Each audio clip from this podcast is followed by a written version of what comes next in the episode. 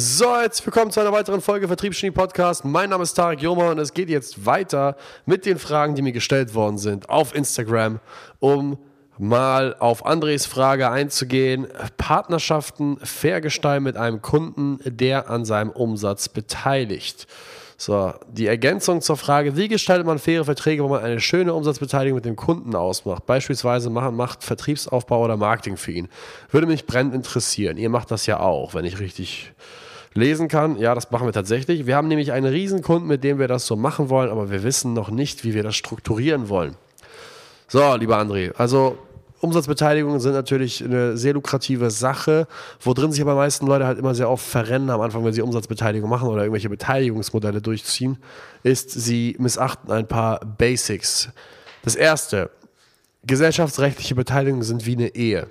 Eheschließung macht man nicht mit Fremden. Genauso macht man keine gesellschaftsrechtlichen Beteiligungen mit dir geschäftlich fremden Menschen. Gesellschaftsrechtliche Beteiligungen sind die tiefste Form der Geschäftspartnerschaft. Und wenn du nicht zu einer Trillion Prozent sicher bist, dass du mit dieser Person, dass du dieser Person blind vertrauen willst oder kannst, dann mach keine gesellschaftsrechtliche Beteiligung. Das heißt, das erste, was man macht, meistens ist eine ja, entweder Profitbeteiligung, wobei ich aber sagen muss, davon bin ich nicht so ein großer Fan, weil Profite können bekanntermaßen sehr gut gedrückt werden durch irgendwelche Dummheiten. Ja, also wenn man reine Gewinnbeteiligung macht, da musst du halt die Verträge, entweder musst du der Person vertrauen, dass sie halt kein Wichser ist, oder du musst halt sehr detaillierte Verträge aufsetzen und das nervt.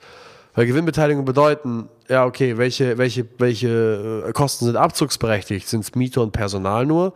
Oder alle Kosten? Und wenn alle Kosten abzugsberechtigt sind, wer sagt denn nicht, dass diese Person auf einmal anfängt, irgendwelche Business-Trips zu machen in die verschiedensten Orte der Welt und dann halt eben unnötig teure Suiten bucht, unnötig teure Flüge bucht, unnötig oft Geschäftsessen macht in Restaurants, die absurd teuer sind. Sowas läppert sich halt. Wenn man Gewinnbeteiligungen macht, dann ist es halt wichtig, dass man es mit, mit Personen macht, die, denen man vertraut und die auch irgendwo eine Moral haben. Das heißt, was das große Problem ist an Gewinnbeteiligung, ist, man weiß niemals, ob die Person auch Interesse daran hat, dass du einen Teil vom Gewinn hast. Das heißt, was ich ganz gerne mache, ist, ich mache eine reine Cashflow-Beteiligung. Ja, und das hängt dann auch davon stark ab, wie hoch deine Kompetenzen sind.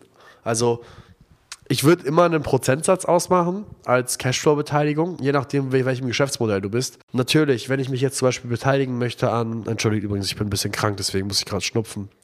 Wenn ich mich beteiligen möchte an einem Handel, ja, ein Uhrenhändler. Uhrenhändler haben bestimmt eine Marge von 5 bis 20 Prozent.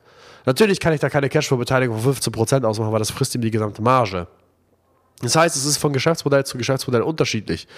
Bin ich bei dem Immobilienmakler, kann ich auch keine Cashflow-Beteiligung machen von 15%, weil deren, also die kriegen ja Provisionen in Höhe von 6,5% auf die. Ja, muss man mal gucken. Also es kommt immer ganz drauf an, auf welchem, in welcher Branche du dich beteiligst. Wenn du jetzt mit einem Dienstleister, der hohe Margen hat, dich beteiligst, Immobilienmakler, Marketingagentur, Consulting-Dienstleister, die haben relativ hohe Margen, da kann man schon Cashflow-Beteiligung, je nachdem, wie viel man Einsatz für diese Kunden zeigt, zwischen 5 und 15 Prozent durchsetzen.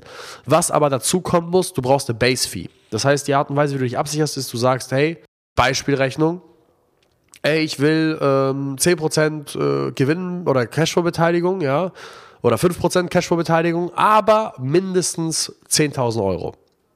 Das heißt, wenn du 10% Gewinnbeteiligung hast, sie aber nur 80.000 Cashflow machen, sagst du aber, in dem Fall will ich mindestens 10.000 Euro. Egal was passiert, mindestens 10.000 Euro, weil du ja kontinuierlich den gleichen Aufwand hast. Was du machen willst, ist, du willst auf der Downside zumindest mal deinen Aufwand abfedern. Das heißt, wenn du weißt, dieser Kunde kostet mich x Stunden Aufwand im Monat, dann willst du zumindest, dass der Aufwand vergütet wird.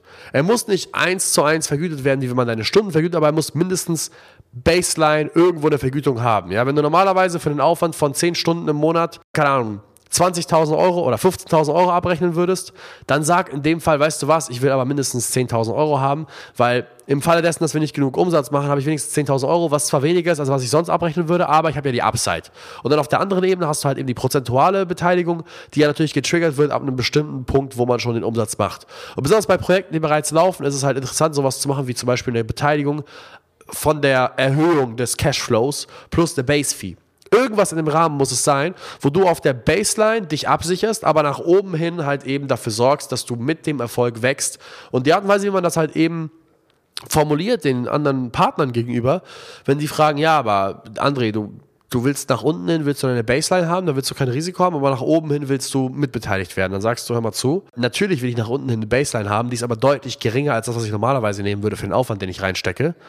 Also das ist schon mal das Erste. Und das andere ist, ich will nach oben hin beteiligt werden, weil ich nicht dauerhaft alle zwei, drei Monate mit dir neu verhandeln möchte. Das ist doch unangenehm, wenn wir dauerhaft neu verhandeln möchten. Du willst doch auch, dass wenn dieses Projekt durch die Decke gehen sollte, was es ja wird, hoffentlich, dass dein Partner nicht dauerhaft mit dir neu verhandeln möchte, weil das ist eine sehr, sehr unangenehme, unangenehme Situation. Ich meine, stell dir mal vor, wir verhandeln jetzt eine Baseline von, keine Ahnung, 10.000 Euro und ich bringe dein Projekt von 100.000 Euro Cashflow auf, äh, keine Ahnung, 700.000 Euro Cashflow.